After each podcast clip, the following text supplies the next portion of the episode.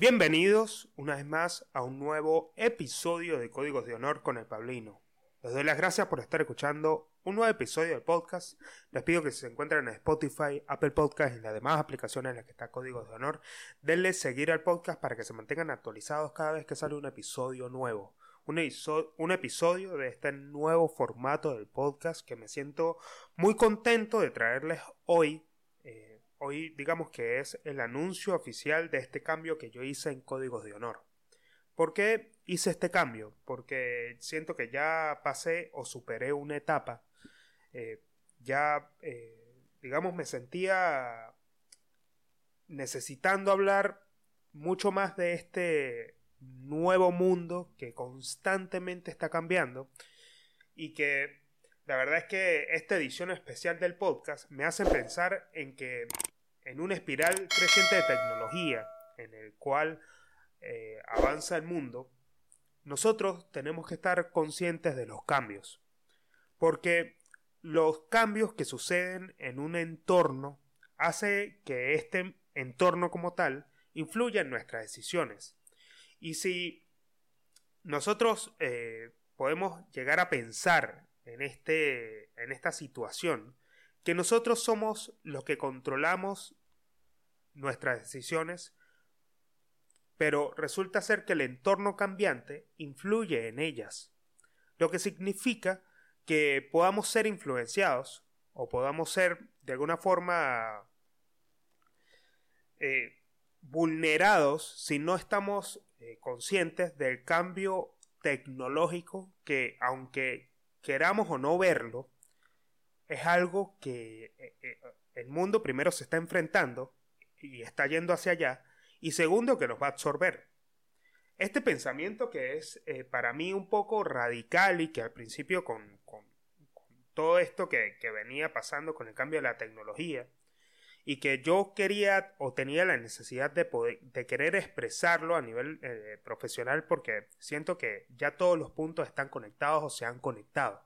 A ver, para los que son nuevos en este podcast, yo quiero hacer eh, una breve síntesis de lo que ha acontecido en el podcast para que ustedes puedan eh, saber de qué estoy hablando y se adentren a esta nueva edición. Entonces, para eso, primero tengo que eh, recordarles que están escuchando el episodio número 110. Eh, me queda también pedirles que si se encuentran en YouTube, suscríbanse al canal y activen las notificaciones. Es lo único que les voy a pedir. Y si están en este canal de Spotify sigan el podcast para que se mantengan actualizados de los nuevos episodios. Entonces, claro, yo para poder pensar en esto y, pensar que, que, hace 110 episodios yo comencé hablando en un podcast de lo que sabía y muchas cosas de esas estaban referidas a mi mundo profesional como abogado. Mi mundo profesional eh, que se apoyaba, o sea, directamente del mundo de las letras y que de alguna forma yo he venido adentrándome desde hace ya muchos años, aproximadamente 5 o 6 años, en el mundo de la tecnología. O sea, fue algo que a mí me apasionó mucho y aprendí a, desarrollar habilidades, que esto es algo muy interesante, que es que cuando uno eh, le da la puerta o abre la puerta a un nuevo camino que tú desconoces en cuanto a tecnología. Supongamos un ejemplo. Si tú eres una persona que tiene una profesión que no tiene nada que ver con el área de tecnología, pero le gustaría adentrarse y que de repente tú en esas búsquedas que haces de un nuevo mundo que está surgiendo, abres una puerta, como puede ser la programación o como puede ser eh, el diseño, el marketing o toda la ciberseguridad o cualquier otra de las áreas que estén relacionadas a los próximos campos de la tecnología que van a tener más fuerza, eh, tú le das la entrada a un nuevo mundo que desconoces, pero al momento que comienzas a, trabajar en él, a adentrarte a él, le vas eh, tomando como mucho sentido. Y esto es algo bastante interesante y al mismo tiempo quiero que entiendan que este podcast, esta nueva edición de Códigos de Honor, tiene eh, una inspiración, tiene inspiración. Y esto es algo con lo que me gusta a mí crear marcas, que es que cuando yo me propongo crear una nueva marca, bien sea la personal, de mi marca personal, o cualquiera, o, cualquier otra que esté trabajando, eh, a mí me gusta tener inspiración de cosas que ya existan. Y esto obviamente eh, es de lo que habla Austin Clayon en... O sea, como que robar como un artista. Que significa que hoy en día es probable que tú ya veas cosas que no es que nazcan nuevas, sino que sean la combinación de muchas otras cosas. Entonces yo me, yo me propongo, en el momento que estoy creando una marca, basarme en cosas como películas, películas que a mí me llamen mucho la atención y que tengan que ver con este campo. Yo me acuerdo que comenzando con esta marca personal hace seis años, yo me inspiré en la paleta de colores de la película El Padrino, que fue una de las cosas que a mí eh, me gustó mucho porque, o sea, relacionar la paleta o el tono que tiene esta película en una marca personal para mí fue un desafío y fue algo que yo, con lo que pude experimentar y crecer mucho a nivel profesional. Entonces, claro, ya cuando, cuando avanzo con esta nueva etapa de códigos de honor, porque el podcast no se deja de llamar códigos de honor, porque considero que para poder, eh, o sea, en este momento que nosotros estamos tan expuestos al avance tecnológico, eh, o sea, y que para muchos representa una gran preocupación, nosotros tenemos que actuar con códigos de ética y moral para poder saber cómo este avance tecnológico nos puede beneficiar o al mismo tiempo nos puede perjudicar. Y tenemos que estar muy conscientes de nuestros derechos y tenemos que estar muy conscientes de cómo la tecnología se va dañando de espacios que eran solamente átomos. Y esto es algo eh, que se refiere mucho a que el mundo análogo, el mundo que, que dejó, que está dejando de existir para convertirse en un mundo virtual, al mismo tiempo ya, ya, ya, ya hay una inmersión de la tecnología de la cual nosotros tenemos que estar conscientes y para eso tenemos que tener nuestros códigos o valores muy claros. Y Códigos de Honor va a explorar ese mundo en base a los códigos, que es algo muy interesante también.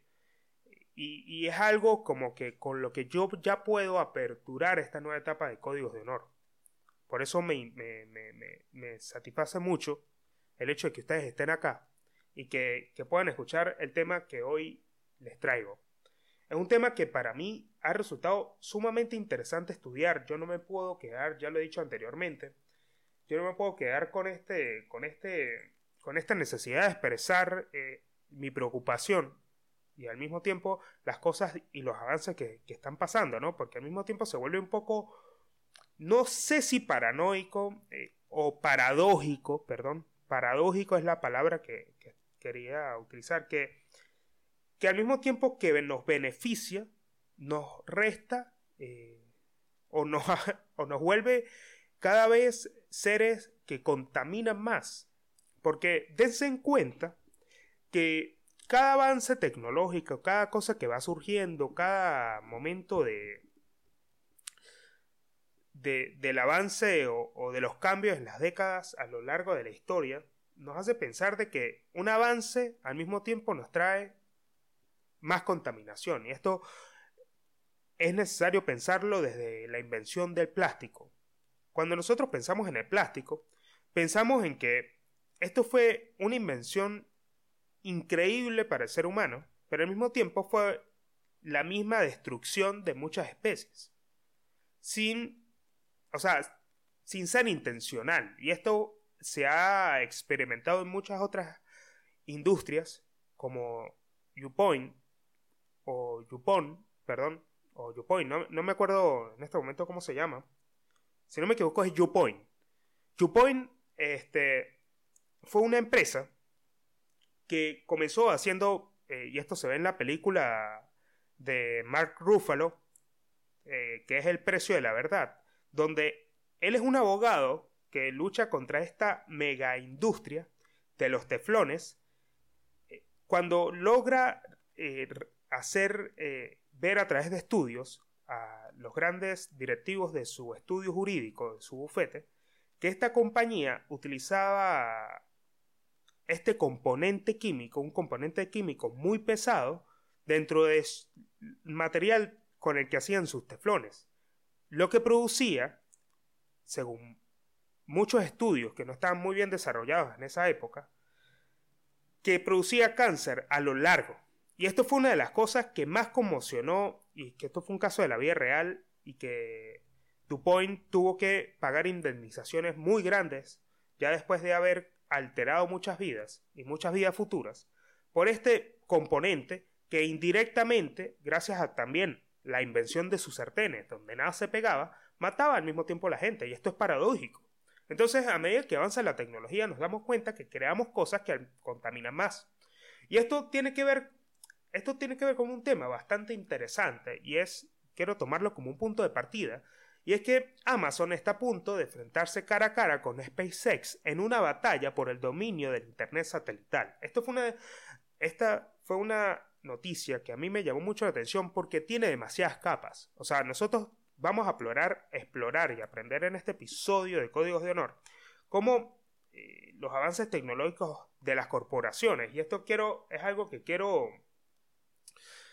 recalcar y, volver a tomar, que es que en muchos libros de ciencia ficción se habla de que el mundo va a estar dentro de muy poco dirigido por corporaciones. Las corporaciones eh, son supranacionales. Esto quiere decir que traspasan eh, prácticamente muchas fronteras al mismo tiempo y que no tienen más que una simple regulación estatal para poder controlarlos en los países que son altamente capitalistas. Y ya estamos viendo cómo este tipo de corporaciones, o ya se están viendo casos, donde ya hay corporaciones que crean sus propias ciudades, con sus propias monedas y se denominan Smart Cities. Las Smart Cities eh, son ciudades que tienen su propio gobierno y que son transnacionales, o sea, prácticamente pueden estar regidas por una corporación. Y esto tiene un impacto fuerte cuando pensamos en, o, está muy relacionado a que este tipo de corporaciones como Amazon, de Jeff Bezos y SpaceX, una de las tantas empresas de Elon Musk, están luchando por el tema del Internet satelital.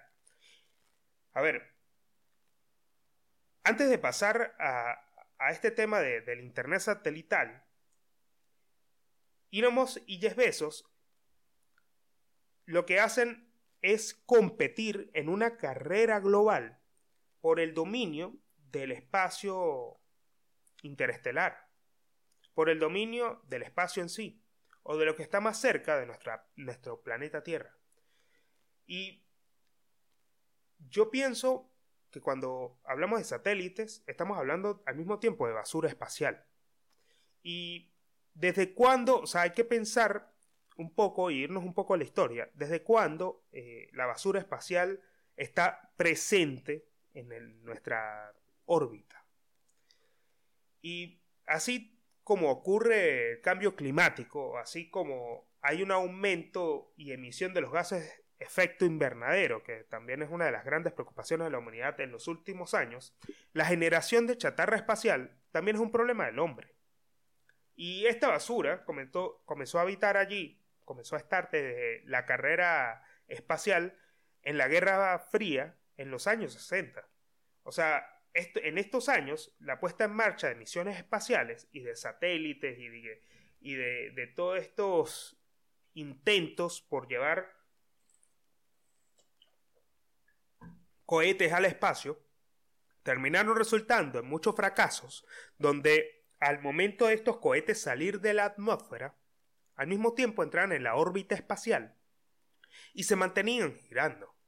Y no solamente fueron este tipo de objetos, porque también hay muchos otros casos donde, o sea, el satélite en sí es un componente muy grande, pero estos satélites al, momento de, llegar a este, esta parte del espacio, perdieron muchos otros componentes, como alas, como pintura, como pequeños pedazos, que se quedaron en la órbita de la Tierra. Entonces, para pensarlo a un nivel macro, nosotros estamos viendo aquí que así como hemos contaminado los mares, también estamos contaminando el, espacio interestelar, o sea, el espacio y la atmósfera de nuestro planeta, que es el único en este momento en el que existe vida en, el sistema solar. Y esto ya lo, ya lo vienen eh, ya hablando muchos científicos, que, de, que, de que este tema de los ovnis puede llegar a ser un poco más loco de lo que nosotros creemos, pero sin caer en este, en este, en este tema en sí hablando de la basura espacial, nosotros nos damos cuenta que, hay una película que retrata muy bien esto, que es el tema de los barranderos espaciales. Eh, a, ver, uno piensa que la realidad supera la, ficción, que la ficción supera la, realidad en muchos casos, pero nos damos cuenta que estamos llegando a puntos de películas de ciencia ficción que, que no fueron lanzadas hace mucho. O sea, nosotros pensamos que este tipo de cosas iban a suceder muchos años después. Pero resulta que no fue así. Y los desechos espaciales pueden ser definidos, para poder entenderlos un poco, digamos, este concepto de que los desechos espaciales pueden ser definidos como objetos creados por el hombre que están en la órbita y que no son operativos, que es una de las cosas importantes. No es que al momento de la Guerra Fría lanzar eh, estos satélites, los satélites hoy en día siguen siendo manipulados por hombres o por alguna máquina. Resulta que estos satélites, del tamaño que son, están orbitando en, en, la, en la órbita de la Tierra. Y al no ser operativos, y que en algún momento funcionaban y ahora no, se encuentran orbitando en la Tierra sin ningún control y sin tener ningún tipo de aplicación. O sea, son objetos que están perdidos en nuestra órbita. El objeto gravita alrededor de la Tierra sin vida útil. Esto es una cosa demasiado loca. Y en general, esto puede pasar por la falla de algún equipo o porque el objeto ya no tiene combustible. Como no se le puede ajustar en la órbita, entonces comienza a tener un comportamiento que es diferente. O sea, hay pequeñas...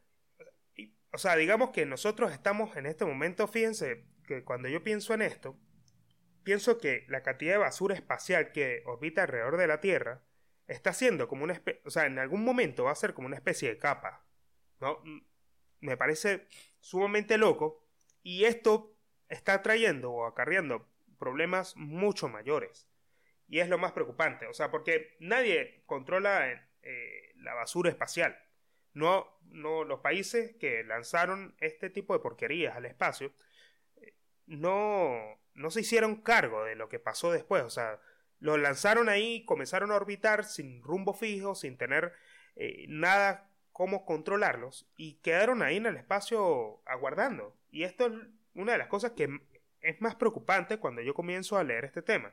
Y que el tema es que el comportamiento de basura espacial y la velocidad en la que se sigue moviendo es muy rápida.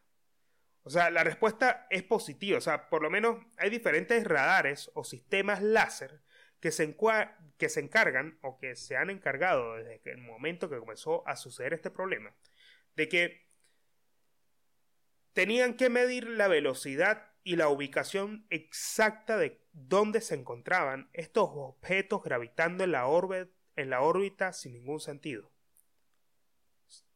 Porque fueron los planetas, eh, los planetas, perdón, los países que los lanzaron que no se hicieron cargo. Y la basura, hay una de las cosas o una de las preguntas más interesantes, interesantes de este tema, y es que, que una de las cosas que ha preocupado a la comunidad científica es que si la basura espacial puede volver a ingresar a nuestro planeta. Esta es una pregunta bastante interesante. Y cómo, cómo hay otras preguntas también como cómo frenar el hecho de que si llegasen a ingresar a la órbita de la Tierra, eh, pudiesen causar algún daño. Y se han escuchado casos eh, de personas que supuestamente fueron afectadas por pedazos de satélites que cayeron en la Tierra, eh, que no están siendo controlados por ningún gobierno. Y esto fue algo bastante preocupante en los Estados Unidos. principalmente acá en Argentina también pasó, pasó en varios lugares de la Argentina, que, hubo pedazos de esta basura espacial que cayó en la Tierra y causó hasta muertes y todo. Y esto es una de las cosas que me llama mucho la atención. Pero pensando en el tema de los, de los barrenderos espaciales, tenemos que pensar al mismo tiempo en una, en una empresa que se llama Clear Space One. Esto fue una empresa que a mí me, me llamó mucho la atención y que me gustó mucho. Eh, a ver, es una empresa que tiene una ambición demasiado grande por ya meterse en temas de, del espacio, ¿no? Y, piensen que cuando yo hablo de, de, este futuro distópico, estoy hablando a personas que también tienen la capacidad de pensar hacia dónde estamos yendo, en el sentido de la ambición de las empresas en querer traspasar el espacio aéreo. Y esto quiere decir comenzar a dominar eh, la esta constelación espacial que ya existe. Comenzar a, dominar el espacio interestelar con el fin de, de adueñarse de esos pequeños servicios que van a ser demandados dentro de un par de años, que es el tema de, de cómo hacer seguros los viajes de, los cohetes que salen de la Tierra para que no sean golpeados por estos por esta basura espacial que se encuentra orbitando en el, alrededor de la Tierra. Y esta empresa a mí me llama mucho la atención porque Clear Space es una primera misión mundial por eliminar los escombros de la órbita terrestre, despejando el camino para el futuro de la exploración espacial. Esto quiere decir que esta, esta empresa, Clear Space One, se encarga de poder asegurar la seguridad de los cohetes que tienen la intención de la exploración espacial. Esto es algo que a mí me, vuelve loco, porque según el paper de esta empresa, el viaje de la humanidad para explorar el espacio se, se ve amenazado por los mismos escombros que hemos dejado atrás, la misión de Clear Space One eliminará los escombros y reducirá el riesgo de colisión y hará del espacio un lugar más seguro para las generaciones futuras. O sea, me parece increíble eh, el paper de esta empresa, porque tiene objetivos demasiado grandes y ambiciosos y ya está pensando o ubicándose casi 40 años en el futuro, cuando ya estemos pensando en los viajes de turismo espacial. En 40 años esto va a ser posible, y esta empresa se está encargando de limpiar la basura que hemos dejado a partir de la Guerra Fría. Algo bastante interesante.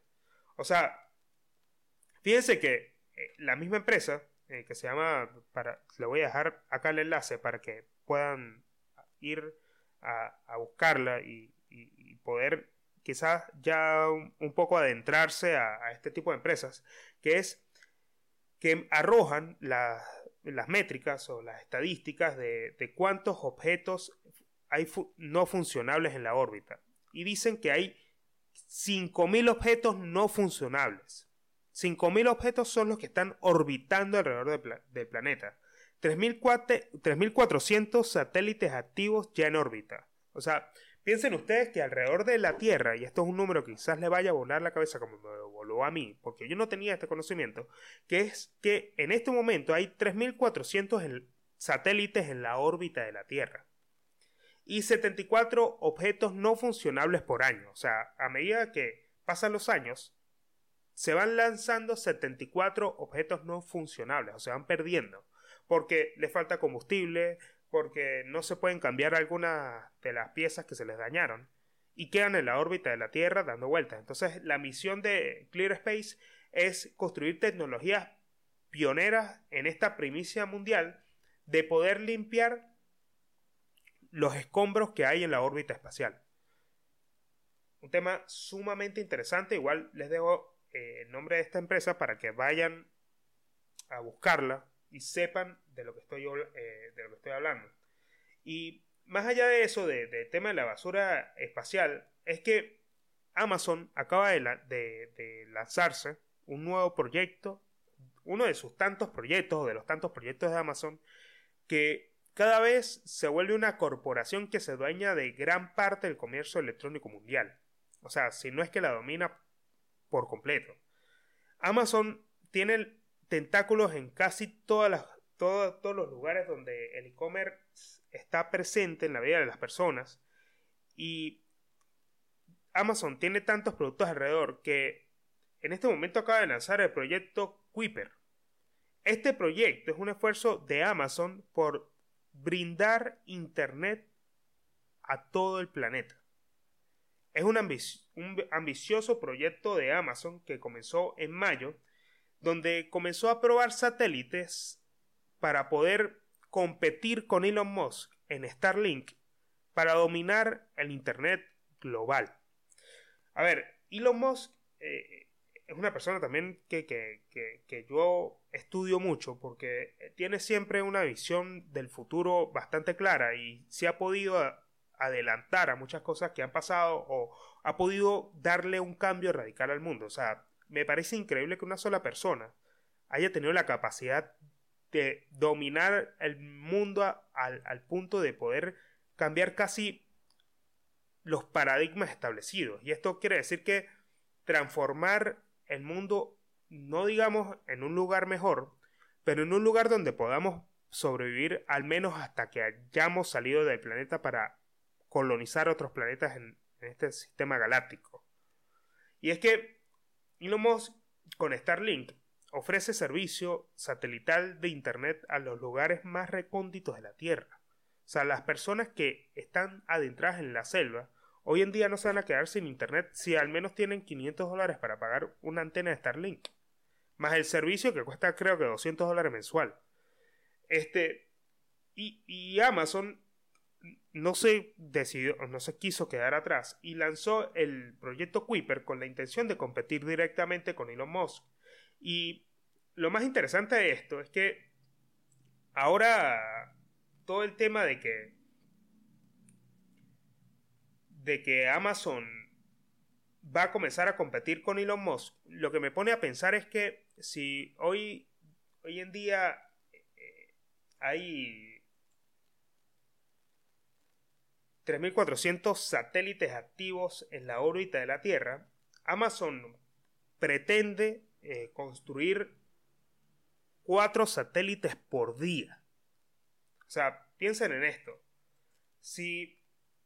Voy a buscar la calculadora acá para poder hacer el cálculo. Si hace cuatro satélites por día por 365, logrará en los próximos 8 años, prácticamente 7 años, porque lo que ellos calculan es que estos satélites van a ser lanzados en 2029. Hoy, o sea, en este momento se están haciendo las etapas iniciales o se está avanzando en el proyecto en etapas clave para poder sacarlos de la órbita de la Tierra y saber cómo van a funcionar estos satélites de manera óptima y se espera que para el 2029 se hayan sacado toda esta cantidad de satélites. O sea, estamos hablando de que por año se van a producir 1460 satélites que van a ser lanzados a la órbita de la Tierra. Y esto solamente es Amazon.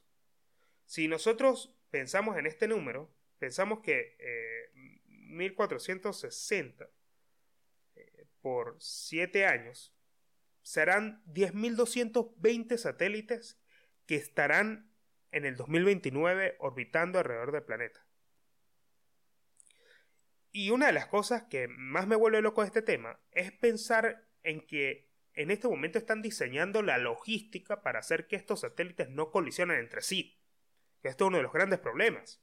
Uno de los, de los problemas que se están enfrentando los astrónomos en este momento. Porque piensen ustedes que el tema de que, sea, Amazon se encargue con, junto con Elon Musk, con Starlink, de construir casi 20, poner a orbitar al final de 2029 casi 30.000 satélites alrededor del planeta, es una de las cosas que va a revolucionar cómo nosotros nos conectamos al Internet, o sea, porque el Internet va a ser demasiado barato dentro de los próximos años y al mismo tiempo va a ser accesible para todas las partes del mundo. O sea, no me quiero imaginar lo que se va a ver en Internet en ese momento. Porque va a haber Internet en cualquier lugar donde antes ni se pensaba que podía llegar. Las comunidades indígenas, todos todo los, los lugares donde nosotros pensemos que no puede haber Internet, va a llegar al Internet. Y Piensen que también esto eh, se está trabajando para, para ofrecerlos en servicios de minería, en un montón de servicios que también son necesarios que tengan internet porque si no se siente como que si el mundo no hubiese avanzado con, eso, con esos sitios, con esos lugares, ¿no?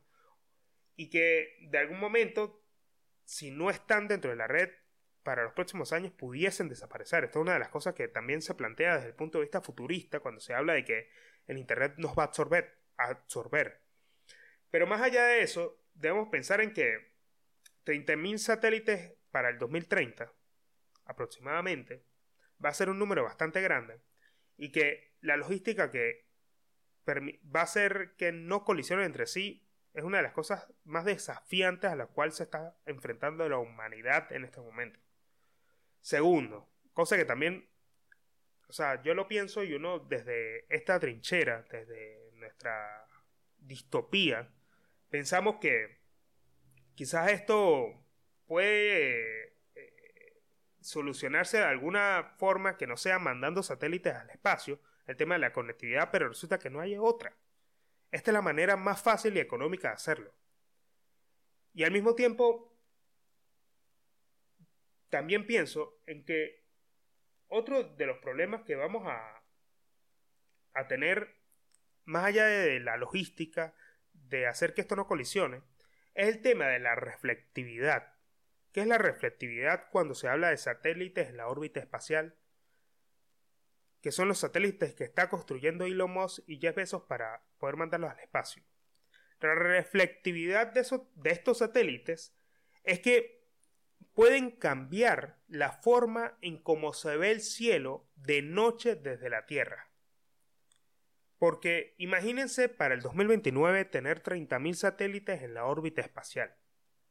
La reflectividad va a ser algo que en las zonas, en cualquier parte del mundo, imagínense esto que va, a girar alrededor del, del mundo, va a afectar quizás esta reflectividad que sucede de estos aparatos o de estos satélites durante la noche. O sea, es decir, que nosotros podemos estar siendo reflejados a través de los satélites con un gran, o sea, por una luz muy fuerte de, de, de, la luz solar, ¿no? Y esto va a ser más grande que ver una estrella. Esto va a ser algo que puede ver, puede hacer de que nosotros, o los astrónomos en este caso, tengan dificultades para poder observar el espacio eh, extraterrestre. Esto es una de las cosas más interesantes de este tema y que la reflectividad también es un problema con lo cual se está tratando de, o sea, se está tratando de prever este problema, pero si comienzan a lanzarlos a la velocidad que van, eh, va a ser muy difícil después pensar en que nosotros podamos explorar la Tierra desde la Tierra. O sea, ya, ya pasamos a otros niveles de que van a haber muchas cosas donde la Tierra eh, va a salir de la, de la órbita como tal y, tendremos que colonizar, como ya está pasando en muchos otros lugares del espacio, para poder eh, tratar de medir y calcular todo lo que hemos venido haciendo a través de la astronomía. Esto es algo bastante interesante es una de las cosas que, quería traerles hoy a este episodio del podcast. Me contenta poder llegar al final de este episodio y pensar de que ya en, en esta nueva etapa eh, me voy a sentir bastante contento de traerles muchos temas que he venido estudiando desde hace mucho tiempo y que, que, a mí, que a mí me vuelven loco y me ayudan mucho más a entender este mundo que es tan volátil y disruptivo. O sea, esto es una mirada a un futuro distópico, del cual nosotros tenemos que ser conscientes para poder protegernos y al mismo tiempo actuar con códigos. No me queda más nada que decirles, nos vemos en un próximo episodio de Códigos de Honor. Si están en YouTube, Spotify y Apple Podcast, denle seguir al podcast, suscríbanse al canal y nos vemos en un próximo episodio. Bye.